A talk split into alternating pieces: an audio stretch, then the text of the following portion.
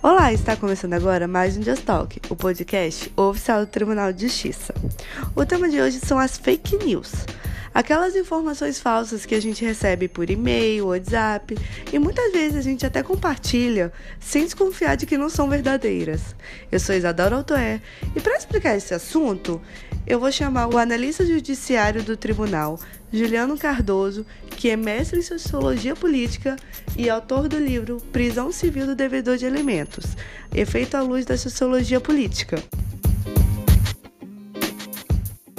Olá, Juliano, seja bem-vindo ao Diostalk. Bom dia, Isadora. Em primeiro lugar, gostaria de agradecer a oportunidade de nós estarmos conversando é, sobre esse tema tão importante que são as fake news, principalmente nesse momento que nós estamos vivendo em ano eleitoral e essas notícias elas têm um impacto muito grande é, no eleitor e também em pessoas que são atingidas, em pessoas de maneira geral que são atingidas por essas fake news. Explica para a gente o que são as fake news e como elas surgiram. No primeiro momento, nós podemos conceituar fake news como notícias falsas publicadas como se fossem informações reais. Esses motivos, em geral, em sua grande maioria, são produzidos e amplamente divulgados justamente com o intuito de legitimar, de dar credibilidade a ponto de vistas diferentes ou mesmo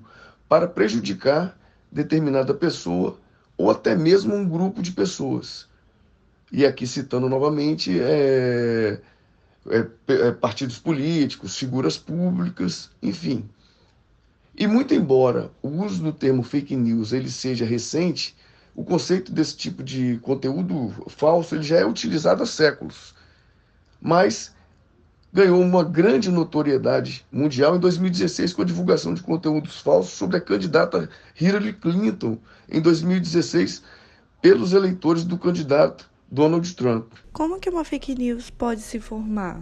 E quem está sujeito a essa fake news? Então, geralmente a produção e a veiculação dessas fake news, elas constituem um verdadeiro mercado que a gente pode dizer, é, por assim dizer, ilegal, que é alimentado por pessoas de maior influência, mas também é utilizado por pessoas comuns. Eu volto a citar aqui o caso dos exemplos políticos, porque nós estamos em ano eleitoral e os políticos, na maioria das vezes, criam notícias falsas no intuito de derrubar seus adversários políticos. Há casos, por exemplo, de pessoas que utilizam ilegalmente de endereços de e-mail, números de telefone de uma gama imensa de pessoas para disparar os conteúdos falsos com o intuito de inflamar a população sobre determinada notícia. Existe uma certa preferência por contatos de movimentos políticos e até mesmo religiosos que produzem essa notícia falsa e imediatamente pedem para que as informações supostamente verdadeiras sejam compartilhadas. E o que de fato acontece. E como eu já mencionei, todos estão sujeitos a essa produção e veiculação de fake news, tanto pessoas comuns como pessoas de maior influência. A gente sabe que muitas vezes a pessoa pode compartilhar uma mensagem achando que é verdadeira, quando na verdade não é. Em relação a isso, como podemos detectar se uma mensagem é verdadeira ou não? Algumas pessoas perguntam: e como eu posso fazer para não cair numa fake news? Bom, existem algumas formas que você pode fazer para não cair e nem levar adiante uma notícia falsa, uma fake news.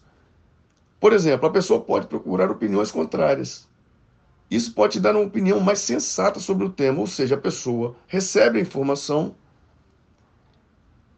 ouve outra opinião ou outras opiniões, ela vai refletir sobre aquele tema, vai ver se condiz com a notícia que ela recebeu e aí sim ela forma uma opinião e aí, se for o caso, ela pode repassar ou não, caso queira.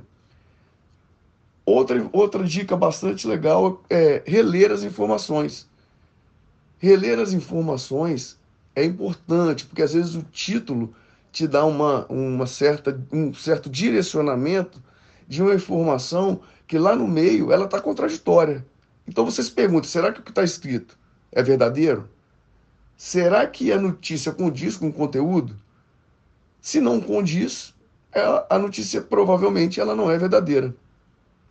É importante também ressaltar e verificar a notícia recebida em várias fontes. Hoje nós temos jornais, jornais é, televisivos, nós temos jornais na internet que têm e que são fontes formadas por pessoas graduadas, gabaritadas a noticiar a informação que você precisa verificar. Certo? Então isso vai te dar um respaldo maior para você para que você não caia nessa fake news e que você não divulgue. E não divulgar, não compartilhar em hipótese alguma uma notícia que você tenha dúvida. Ou seja, teve dúvida, não divulgue. Se utilize dessas informações que eu já repassei acima, que eu já falei, para que você tenha a certeza de que elas são verdadeiras. E por fim, e o que é mais importante é você se manter informado. Se manter informado é fundamental para que você não caia e nem divulgue fake news. Ler diariamente, ver jornais periódicos diariamente, ter todo tipo de informação, seja pela própria, pela própria internet, as recebidas pelo seu WhatsApp, pelos seus é, canais de, de compartilhamento de amigos. Isso é extremamente importante, manter-se informado ouviu a notícia, você estando informado, provavelmente você não vai cair nessas notícias falsas. E para aquelas pessoas que espalharam essas fake news, elas podem sofrer algum tipo de processo podendo ser julgadas? Ou só as pessoas que elaboraram essas notícias? Hoje em dia, quem cria ou compartilha fake news no Brasil não responde por crime. Mas, a depender do contexto, do conteúdo, podem ser tipificados pelo Código Penal brasileiro. Temos, por exemplo, os crimes de calúnia, difamação e injúria. E podemos citar também outros crimes que a pessoa atingida pela notícia falsa pode sofrer, tais como racismo, homofobia, entre outros. É importante ressaltar que existem diversas ferramentas para o combate às fake news, como a agência Lupa, que é uma criação da revista Piauí, boatos.org, formado por jornais brasileiros, aos fatos, com análise de assuntos mais importantes da internet. E ainda está tramitando na Câmara dos Deputados o projeto de lei de fake news, que, se aprovada, aqueles que compartilharem notícias falsas e causarem danos poderão sofrer consequências tanto na esfera civil quanto na esfera criminal. O mais importante é que a pessoa que recebeu a notícia ela observe todos esses fatores aqui mencionados, é, repense sobre o compartilhamento para que, além de passarem notícias de fato verídicas, não repassem notícias falsas ou fake news e, portanto, eles fiquem respaldados para não sofrer qualquer tipo de penalidade em relação a, a um objeto que não corresponde à verdade da notícia veiculada. Isso, isso é o mais importante. E eu espero aqui ter contribuído um pouco é, nesse debate que, volto a dizer, é muito importante. Obrigada, Juliano, por topar fazer esse podcast com a gente e explicar um pouco mais né, do que são essas fake news e como a gente pode se proteger delas. Caso você que está nos ouvindo queira mandar algum tema, Alguma dica? É só acessar as nossas redes sociais, arroba TJS Oficial, e nos mandar a sua dica por lá. Até o próximo episódio!